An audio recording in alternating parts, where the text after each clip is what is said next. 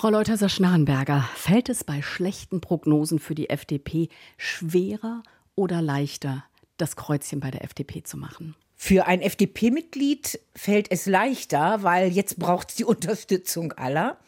Für Sympathisanten oder Bürgerinnen und Bürger, die auch die FDP mal ganz interessant finden, ist es vielleicht schwerer, weil immer mitschwingt, bei Wahlen ist meine Stimme verloren oder nicht. Also da bedarf es dann doch stärkerer Anstrengungen. 1 zu 1 Spezial. Der Talk auf Bayern 2. Daniela Arnu im Gespräch mit Sabine Leuthäuser-Schnarrenberger, Politikerin mit eigenem Stil. Ja, Schön, dass ich bei Ihnen sein darf. Heute darf gar nicht ich herzlich willkommen sagen, sondern Sie haben es zu mir quasi gesagt. Schön, dass ich in Ihrem Büro sein darf, in Tutzing. Sie haben gerade gesagt, es fällt leichter, wenn es der Partei schlecht geht, als Mitglied.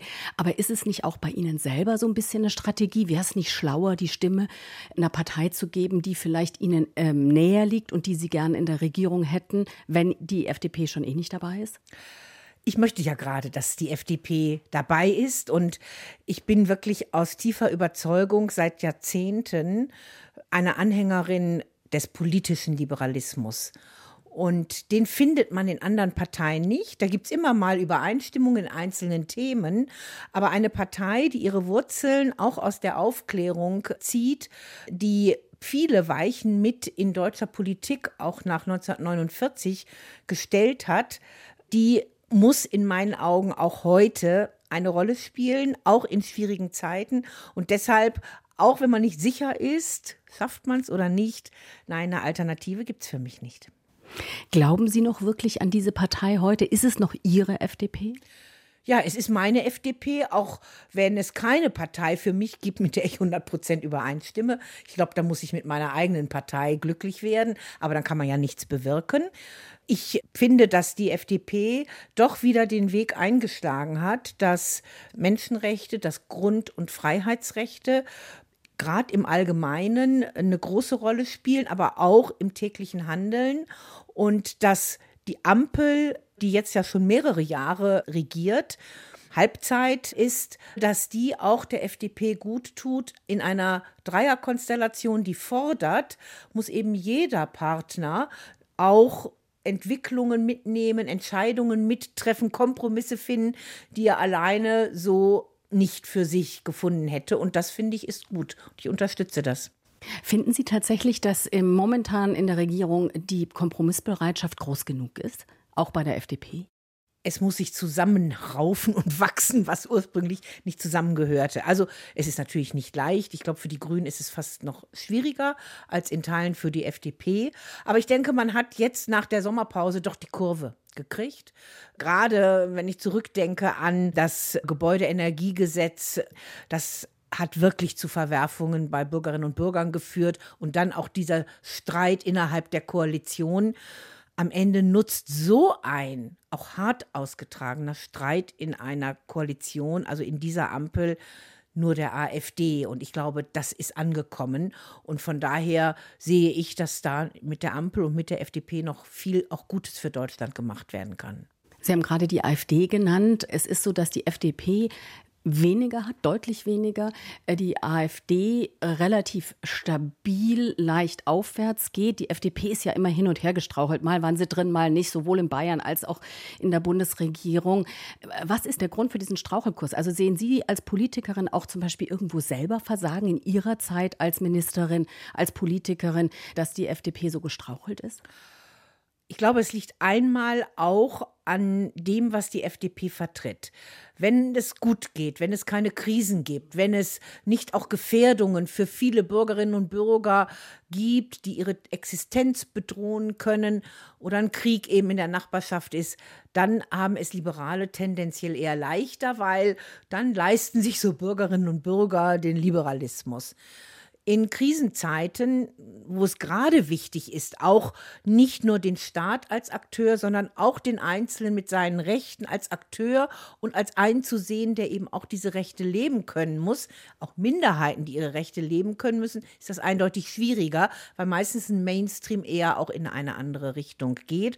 Und daher kommen natürlich auch immer schwankende Wahlergebnisse für die FDP.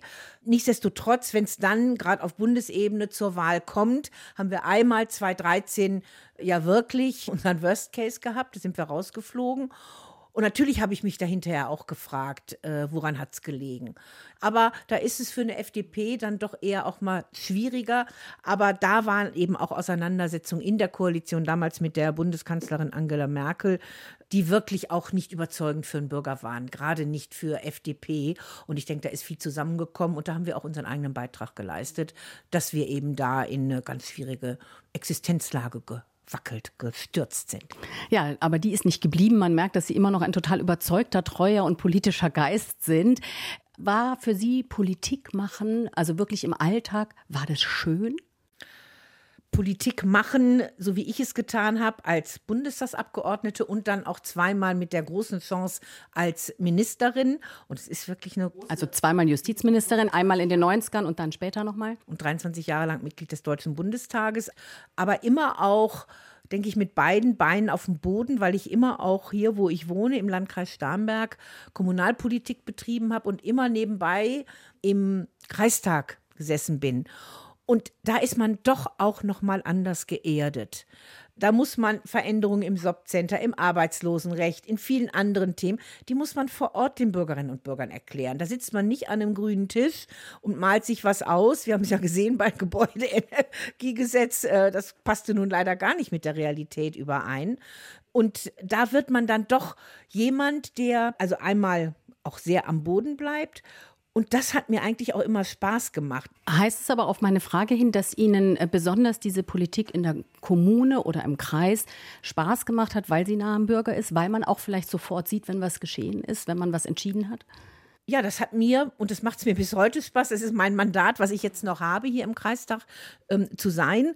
Aber ich bin sehr froh gewesen, dass ich neben der Kommunalpolitik doch einen Großteil meiner Arbeit auf bundespolitische Themen konzentriert habe und da in einem Bereich, den ich für existenziell für unsere liberale Demokratie halte, nämlich im Justizbereich, in einem Rechtsstaat, der mit unabhängigen Richtern funktioniert, wo Bürger einen Zugang haben und sie auch erreichen können, dass sie um Recht begehren und hoffentlich auch Gerechtigkeit bekommen war mein großes Herzblut und doch meine Freude daran, dass ich da gestalten konnte. Sie haben viel gestaltet in Ihrem Berufsleben als Politikerin an einer Stelle. Sie haben gesagt, Sie mochten gern auch Justizministerin sein, weil da eben auch Handlungsspielraum war. Aber Sie sind freiwillig zurückgetreten. Ich sage Stichwort äh, Lauschangriff, großer Lauschangriff. Es ging um die Frage, ob man Privatwohnungen abhören kann. Sie haben eindeutig gesagt, Sie wollen es nicht. Ihre Partei hat aber dann dafür gestimmt. Und Sie sind dann wirklich gegangen. Aber da haben Sie doch auch viel aufgegeben. Also ich habe somit eines der schönsten Ämter aufgegeben, das man in der Politik hat, nämlich Bundesjustizministerin zu sein, damals im Kabinett von Helmut Kohl, weil eben gerade das auch eine Säule so unserer Demokratie ist. Und da muss man immer sich für einsetzen, dass die stark bleibt. Aber eine Politikerin oder jeder Politiker nach meiner Vorstellung äh, handelt ja nach bestimmten Prinzipien, hat ja Wertvorstellungen. Und die kann ich nicht immer eins zu eins in Politik einbringen. Aber ich muss doch mein großes Handeln, so in den großen Linien daran orientieren. Und das war eben ein ganz massiver Eingriff, dieses Abhören in Wohnungen, also in Privaträumen in die Privatsphäre, in die Persönlichkeitsrechte des Einzelnen, in die Unverletzlichkeit der Wohnung. Artikel 13 Grundgesetz, das steht da drin, weil man aus der NS-Zeit wusste, wie schlimm es ist, wenn man keinerlei Schutz zu Hause hat, sondern einfach uniformierte, maskierte Staatsvertreter kommen, reingehen und mit den Menschen machen, was sie wollen. Äh, naja, auch in den 90er Jahren, da war ja die Wende noch nicht lange her. Das heißt, es gab viele Menschen, die, die das ja auch noch kannten. Äh, natürlich gab es viele Menschen, die das kannten und äh, in der DDR ist munter abgehört worden. Also das war für mich einfach so ein Kernteil unserer freiheitlichen Ordnung, unseres Grundgesetzes, wo die Grundrechte ja eine herausragende Rolle spielen, dass ich gesagt habe, ich kann so ein Gesetz das in der Vergangenheit immer abgelehnt wurde, auch von der FDP auf Parteitagen abgelehnt wurde. Ich kann so ein Gesetz, das das Gegenteil von dem, was bisher vertreten wurde, nicht als federführende Ministerin in den Bundestag einbringen und das dann auch vertreten. Andere hätten vielleicht gesagt, okay, dann lasse ich mich vertreten, aber äh, so habe ich nicht ein Politikverständnis. Und von daher war es eigentlich von Anfang an, als die Debatte so begann, für mich klar, dass ich dann äh, dieses Amt leider nicht weiter ausüben kann. Große Persönlichkeiten der bayerischen Politik. Im Gespräch auf Bayern 2. Daniela Armuth trifft Sabine Leuthäuser-Schnarrenberger. Einsatz für Menschenrechte und Demokratie. Und Einsatz für die Freiheit. Wir haben gerade Georg Danzer gehört. Sie hatten richtig Freude an dem Song. Die Freiheit, die ausgestellt wird, die hat mich sehr angesprochen, aber ich möchte sie halt nicht, dass sie ausgestellt wird im Zoo, sondern dass sie täglich gelebt wird und vor allen Dingen, dass die Menschen sich bewusst sind, welche Bedeutung die hat.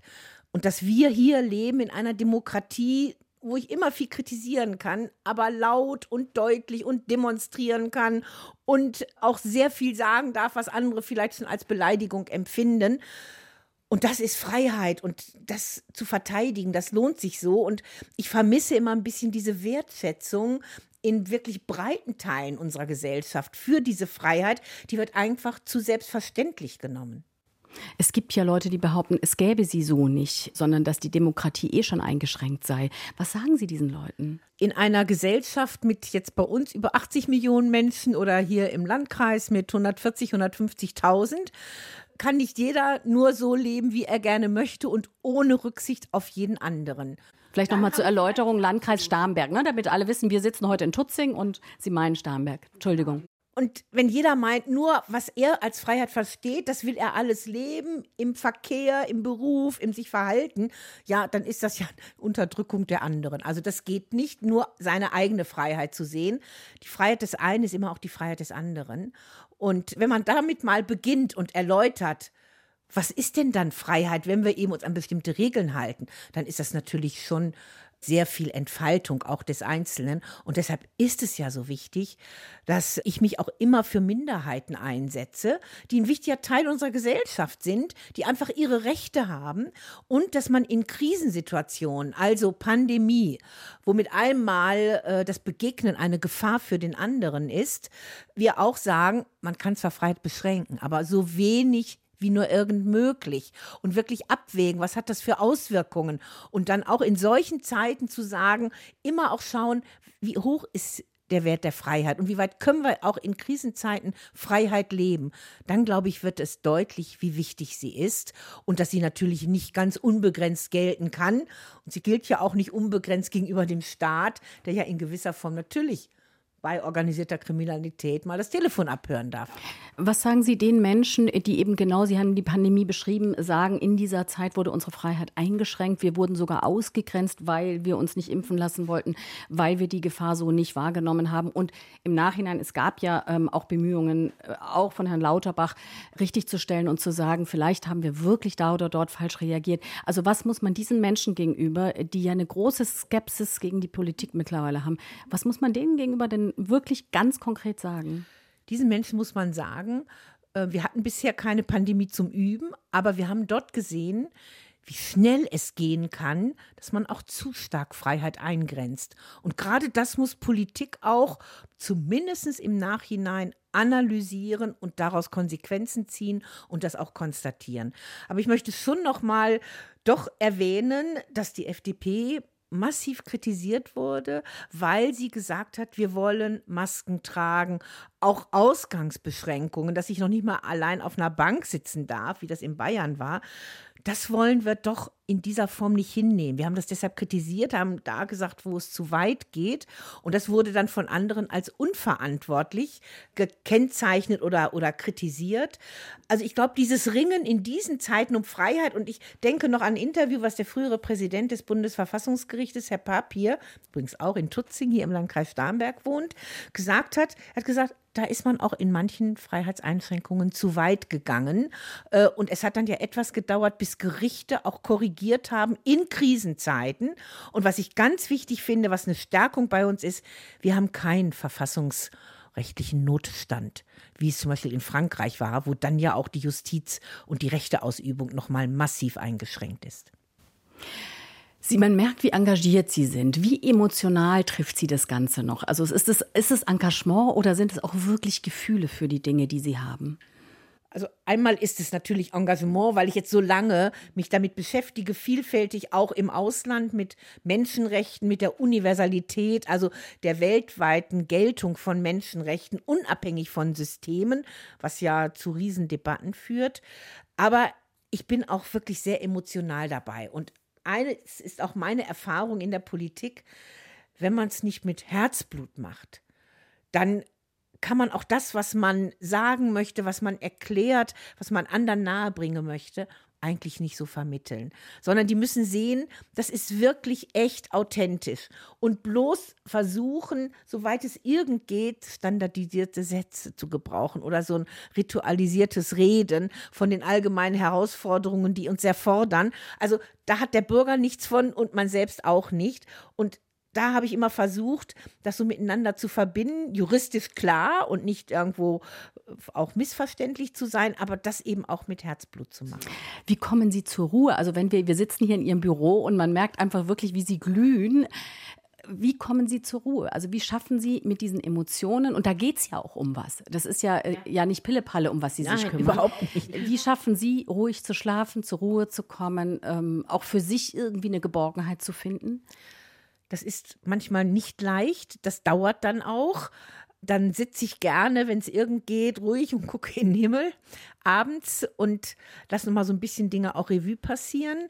Ich bin gerne in freier Natur, also ich gartel dann gern, solange es irgendwie geht äh, gerade wenn die Tage lang sind.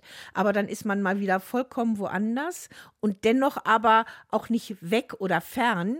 Das könnte ich nicht so 1000 Prozent abschalten und es gar nicht mehr im Kopf haben.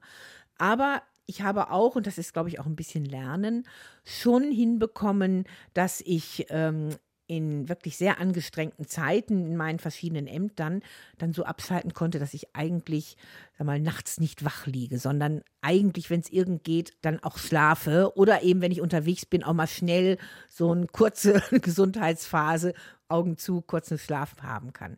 Also das hat mir schon sehr geholfen und Gott sei Dank habe ich eine robuste Natur. Ich kann ziemlich viel aushalten. Ich brauche nicht so viel Schlaf und habe das jetzt bis 71. Lebensjahr ganz gut hinbekommen. Dass man ihnen gar nicht ansieht, wenn ich das mal so sagen darf. Aber jetzt gerade, wir haben ja vorhin schon gesprochen über die, die, als Sie zurückgetreten sind als Justizministerin. Und da haben Sie ja auch gesagt, das war schon auch eine schwierige Entscheidung. Da bin ich mir doch sicher, da gab es schlaflose Nächte, oder? Ja, da gab es schlaflose Nächte und da war ich auch innerlich dann schon sehr aufgewühlt und das musste ja alles ganz schnell gehen. 14. Dezember 2014 war das Ergebnis des Mitgliederentscheids und ich habe dann sofort eine Pressekonferenz im Justizministerium gemacht in Bonn und das war die Konferenz, die so gut wie keine andere je von mir oder vorher besucht war, dann zu erklären, warum ich zurücktrete. Und ich habe das ja auch benannt, dass ich das ein für einen Paradigmenwechsel in der Rechtspolitik der FDP äh, empfinde und bewerte, weil eben die Grundrechte hinten anstehen für einen Zweck, der zwar wichtig ist, aber äh, der auch durch äh, so ein Abhören in Privatwohnungen nicht besser erreicht wird, nach meiner festen Überzeugung. Und da der ja heute kaum angewandt wird, der Lausangriff, glaube ich, lag ich da ganz richtig. Wer war Ihr Ratgeber? War es Ihr Mann? Ja, mit meinem Mann habe ich das natürlich besprochen. Der ist extra, als es zur Abstimmung in der Partei kam, zum Mitgliederentscheid in die FDP eingetreten treten, um dagegen zu stimmen. Da, da, muss jetzt jede Stimme ran. Und hinterher ist er wieder ausgetreten und hat gesagt, nee, also wenn ich das gewusst hätte und so, hat ja doch nicht genützt. Also da habe ich mich natürlich eng abgesprochen und auch ein paar ganz enge Freunde in der Partei. Würden Sie wieder in die Politik gehen unter den heutigen Voraussetzungen? Erst recht würde ich es machen, weil es heute noch viel mehr zu verteidigen gibt als damals, weil wir einfach eine andere Situation nicht nur im Parteienspektrum haben, dass es mehr Parteien gibt, die im Bundestag sind, alles in Ordnung, aber dass wir eine Partei haben, die doch die Grundlagen unserer Demokratie bekämpft, die in weiten Teilen als rechtsextremistisch bezweifelt werden kann und als Verdachtsfall vom Verfassungsschutz geführt wird, das hat doch die Gefahren für unser System massiv erhöht und was mich da besonders umtreibt, ist, dass eben nicht nur die Mitglieder und so ein Kernbestand von Menschen, die aus welchen Gründen auch immer sagen, die Demokratie so ist ganz fürchterlich, wir wollen lieber ein autoritäres System, dass eben auch im Umfeld es nicht wenige gibt, die dann immer wieder in Entscheidungen sagen, den zeige ich jetzt mal den anderen Parteien. Jetzt wähle ich mal diese Partei, die also aus Protest eine Partei wählen, die eigentlich unser demokratisches System so nicht will. Und deshalb, dann würde ich erst recht in die Politik gehen. Der Eindruck ist ja von vielen, dass die Politik gerade so ein bisschen schlingert, also dass auch äh, die anderen Parteien, also jenseits der AfD, dazu neigen, auch da und dort den Populismus auch aufzunehmen. Wie kann man das verhindern? Also macht es Sinn, tatsächlich die Leute da abzuholen, wo sie sind und mit diesen populistischen Einstellungen an den Start zu gehen? Oder ist es langfristig besser, bei der eigenen Haltung zu bleiben? Natürlich muss man bei seiner Haltung bleiben. Natürlich darf man sich nicht deren Mittel bedienen, um sie damit zu bekämpfen, weil das funktioniert nicht. Aber eben auch Lösungen präsentieren. Was gibt es denn für Lösungen für die Rente, auch für Alleinerziehende bei der AfD? Da ist doch nichts im Programm. Da muss man sagen, wir haben die demografische Entwicklung und wir machen eins, zwei, drei, vier, damit ihr in den nächsten Jahren seht, was sich verbessern kann. Aber wir können auch nicht die Brathähnchen jedem umsonst dauernd auf den Teller legen. Also wir müssen auch ehrlich sagen, Veränderungen gehen nicht nur, indem es jedem besser geht. Frau Leuthäuser-Schnarrenberger, Sie sind geboren und aufgewachsen in Minden in Nordrhein-Westfalen und hatten zwei Schwestern. Sie sind die mittlere.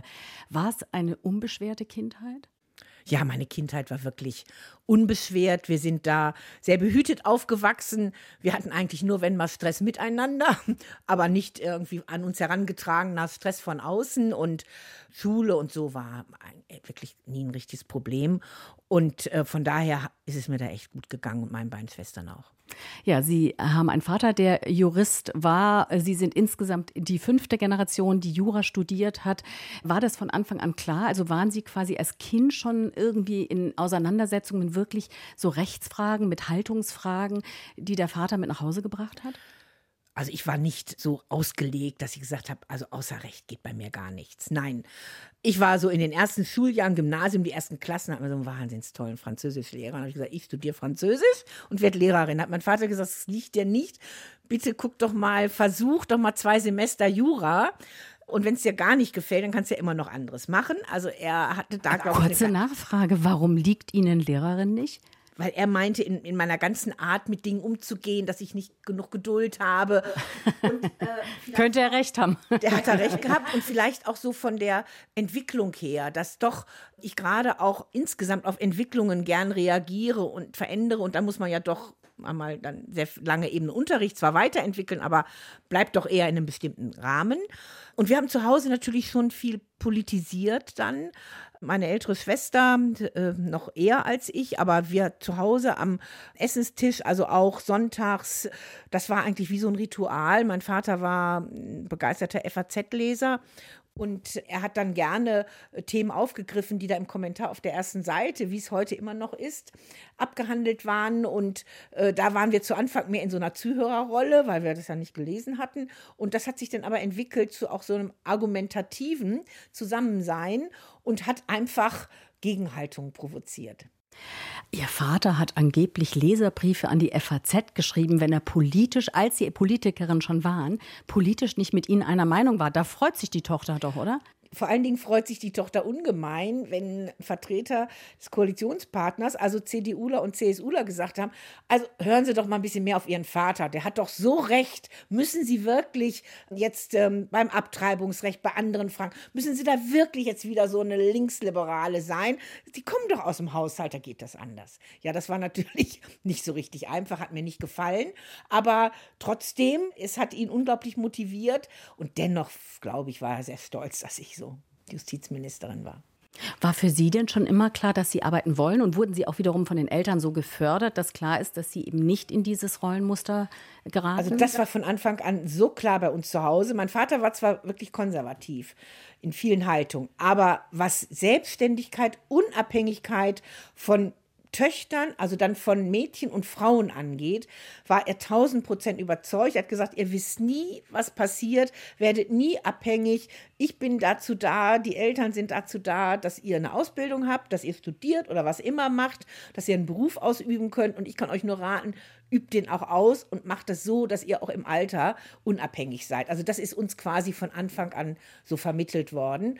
Und vielleicht war das auch ein bisschen darin begründet, dass mein Vater relativ viel Scheidungen vertreten hat eben Frauen und die waren damals ja fast immer in der schwächeren und in der schlechten Position. Ja, auch rein rechtlich einfach. Ja, rechtlich und dann finanziell auch. Eben durch das Recht auch finanziell. Mhm, mh. Sie haben dann Abitur gemacht und in dieser Zeit haben Sie Ihren Mann kennengelernt. Studiert haben Sie aber dann nicht in einer Stadt. Sie sind nach Göttingen gegangen. Er hat in Bielefeld als Journalist sich ausbilden lassen schwierig in Zeiten, wo es noch ein Kuppeleigesetz gibt, wenn man sich treffen will, oder? Ja, da musste ich kürzlich mal wieder dran denken. In Göttingen hatte ich also ein möbliertes Zimmer, wo man so eine kleine eine Herdplatte hatte und ein Becken und dann aber auch meistens gar kein eigenes Bad oder so. Und dann hat mein Freund mich natürlich besucht, kam mit dem Auto und ja, und da musste man sich dann so reinschmuggeln. Und da war mal eine Vermieterin, die nahm das ernster und guckte irgendwie. Und dann welche, die fand es, glaube ich, genauso blöd wie wir auch. Und das war ja auch irgendwo aus der Zeit gefallen. Aber das war wirklich, also sowas von am realen Leben vorbei. Aber ja, damit ist man ein paar Monate noch umgegangen. Was mochten Sie an Ihrem Mann? Was war der Grund, warum Sie sich in ihn verliebt haben? Also er war ein unglaublich humorvoller Mensch und hat ein wirklich sehr gutes Gespür für Situationen gehabt, für Entwicklungen. Der war jetzt nicht parteipolitisch irgendwie ausgerichtet, aber unglaublich in der Wahrnehmung von auch politischen Strömungen und hatte aber auch so eine Leichtfertigkeit.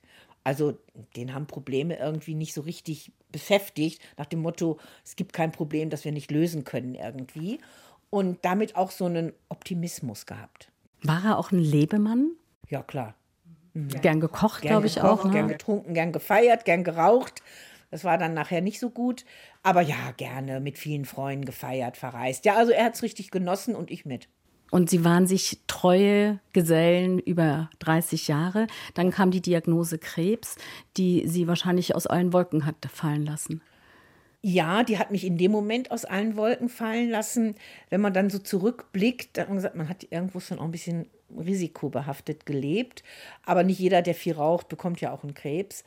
Das war dann schon ein Wahnsinnseinschnitt und ging dann, so wie da der Verlauf war, dann auch ganz, ganz schnell. Vier Monate, glaube ich. Ne?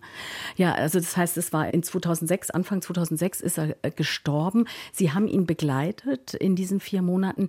Wie ist es gelungen äh, bei Ihrem Alltag, bei Ihrem doch extrem vollen Alltag? Wie haben Sie das geschafft? Also das war schon ganz schwierig und das war schon so eine Zerreißprobe, weil ich musste dann immer nach Berlin fliegen wenn ich dann nur mal eben nach München hätte fahren müssen, und es war ja nachher auch in München im Klinikum und im Hospiz, das wäre gut gegangen. Und da habe ich immer auch mit den Verantwortlichen im Hospiz gesprochen, ob ich da einen Tag weg sein kann oder nicht, weil ich habe da ja auch übernachtet. Und ich hatte wirklich und habe sehr gute Freunde, die dann da gewesen sind. Wenn ich nicht da war, sodass eben dann mein Mann dann nicht alleine war. Weil es ist ja in so einer Situation, wenn man da gar nichts mehr machen kann, ich sage so, das Gefühl zu haben, da sind vertraute Menschen um mich rum, ist ja eigentlich das Wichtigste.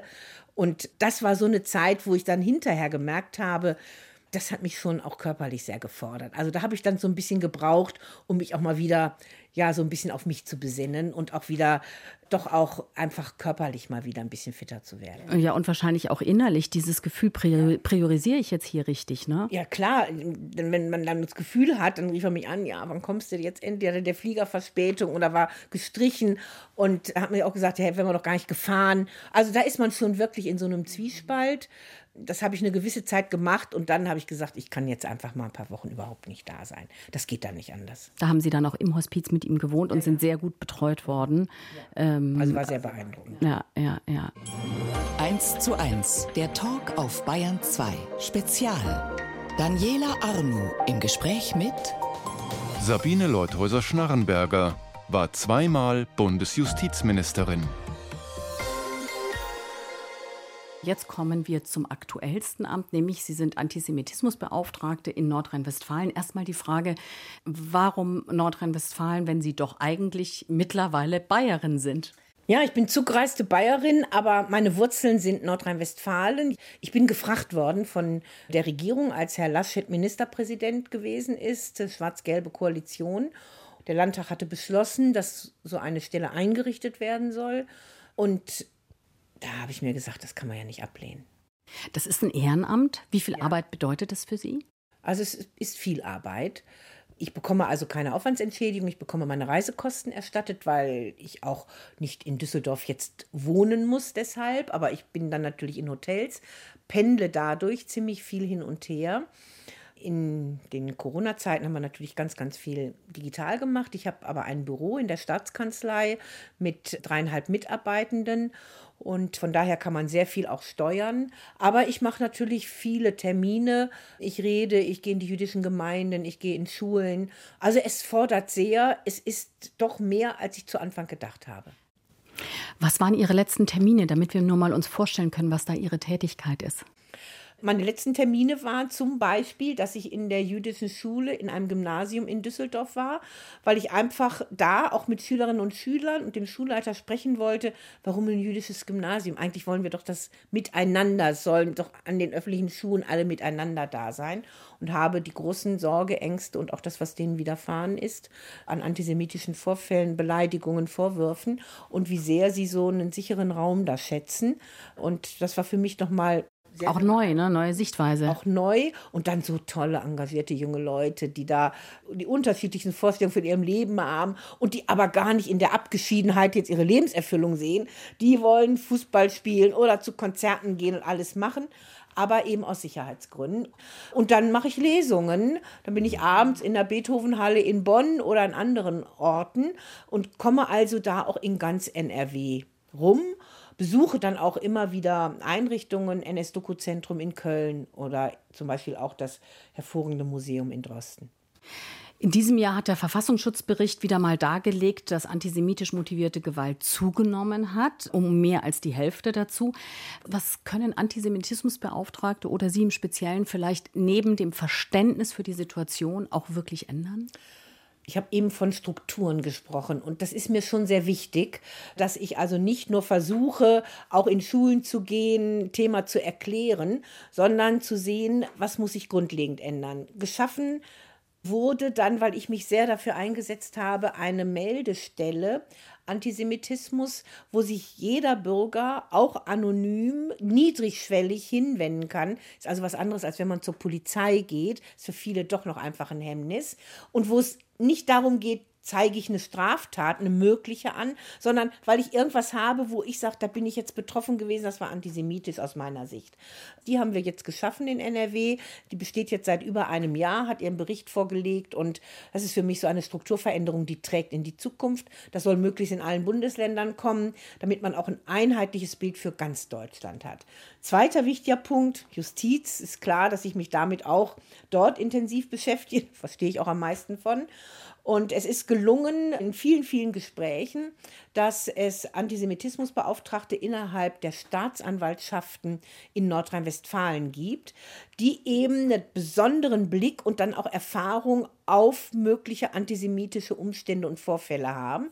Denn manches Antisemitische verbirgt sich hinter Codes, hinter Begrifflichkeiten, die man nicht sofort entschlüsseln kann. Also wenn immer von der Finanzküste Ostamerikas gesprochen wird oder von den Rothschilds, sagt ihr, was ist denn da dran?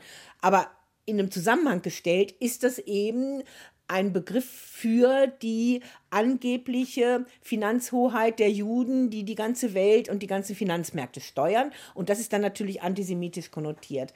Also da entsprechend auch sensibilisieren. Für mich eine wichtige strukturelle Veränderung und Verbesserung und schafft auch Vertrauen bei jüdischen Gemeinden. Und jetzt, um es noch aktuell zu sagen, habe ich noch ein wichtiges Thema. Ich möchte gerne, dass alle Lehrkräfte verpflichtend sich mit Antisemitismus in ihrem Studium, in ihrer Ausbildung beschäftigen müssen. Immer dann, wenn auch im Nahosten es wieder zu einer Zuspitzung kommt, dann ist das sofort auch hier in Deutschland, in Nordrhein-Westfalen und auch in Schulen. Und wenn dann eine Lehrkraft sagt, nee, das ist jetzt im Moment heute nicht auf dem Stundenplan, wir machen jetzt irgendwie in Physik was, dann ist das das Verkehrteste, was man machen kann, aber ja nachvollziehbar. Und das möchte ich auf keinen Fall und das wäre für mich eine weitere strukturelle Veränderung. 1 zu 1 Spezial. Der Talk auf Bayern 2. Daniela Arnu im Gespräch mit Sabine Leuthäuser-Schnarrenberger, Politikerin mit eigenem Stil. Es geht um Gerechtigkeit, um das Recht, dass beides Ihnen ja sehr, sehr wichtig ist. Ihre erste Strafanzeige haben Sie kurz nach Kriegsbeginn gegen die Ukraine in Richtung Wladimir Putin gestellt. Was haben Sie sich davon erhofft? Gemeinsam mit Ihrem Parteigenossen Gerhard Baum.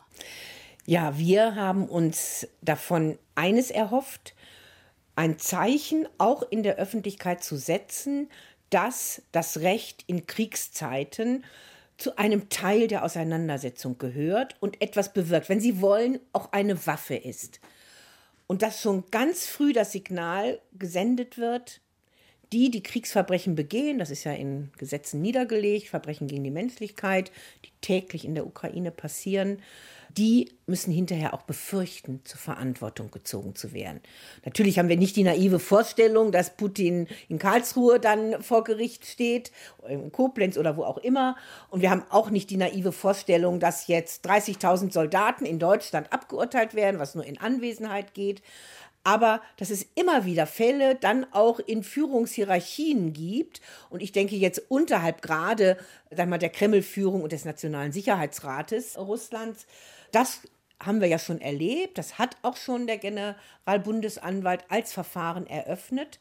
Und wir hatten eine Unterstützung von einem Rechtsanwalt, der in Kiew geboren ist, der also ukrainisch und russisch spricht, der eine kleine NGO unterstützt, immer wieder in der Ukraine ist und auch schon selbst Beweise mitsammelt, mit Aufnahmen mit anderen und der in ukrainischer und russischer Sprache recherchieren konnte. Und dadurch haben wir Materialien in dieser Strafanzeige, mitschicken können, die die Militärhierarchie mit Namen aufführt, auch sagt, welche Einheit war. Damals war es eben Butcher schon, Mariupol, altes Krankenhaus, Kinderkrankenhaus, Entbindungsstation, andere bombardiert wurden, also zivile Einrichtungen, die auch nicht zu militärischen Verteidigungszwecken genutzt wurden.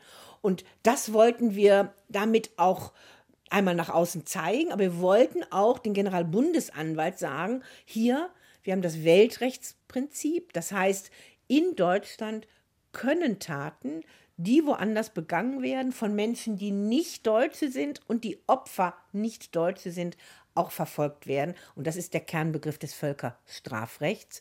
Und das spielt für uns eine ganz, ganz große Rolle. Und deshalb haben wir das gemacht im April. Wir haben jetzt heute über Krisen gesprochen. Auch dies ist ja eine Krise, diese Anfeindung gegen Journalisten, Ehrenamtliche und Politiker. Es gibt diese Krise, es gibt die Spaltung der Gesellschaft, es gibt die Klimakrise, es gibt Kriege. Also das ist ja eine ganze Batterie an Problemen, die gerade irgendwie auf dem Tisch liegen. Sind Sie hoffnungsfroh trotzdem? Und können Sie auch der jungen Generation, die sich ja sehr stark zu Wort meldet, können Sie der auch Hoffnung machen? Ja, ich bin vom Grund doch eher optimistischer.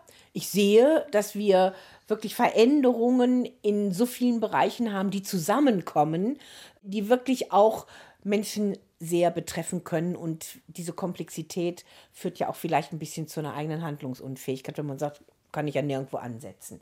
Man muss nicht Formen, die junge Menschen wählen, alle gut finden. Aber ich kann schon Mut machen, indem ich sage, jeder kann auch sich einbringen. Man kann auch, und zwar in kleinen Schritten, nicht das große Weltrad und nicht die Apokalypse, die manche da an die Wand malen, abwenden. Aber ja, wenn man sich dann konkret, indem man selbst sich engagiert mit solchen, jetzt auch im Klimabereich, aber auch zum Beispiel Menschen, die Hilfe brauchen, weil wir Engpässe in Pflege haben, in Altersheimen, wie auch immer.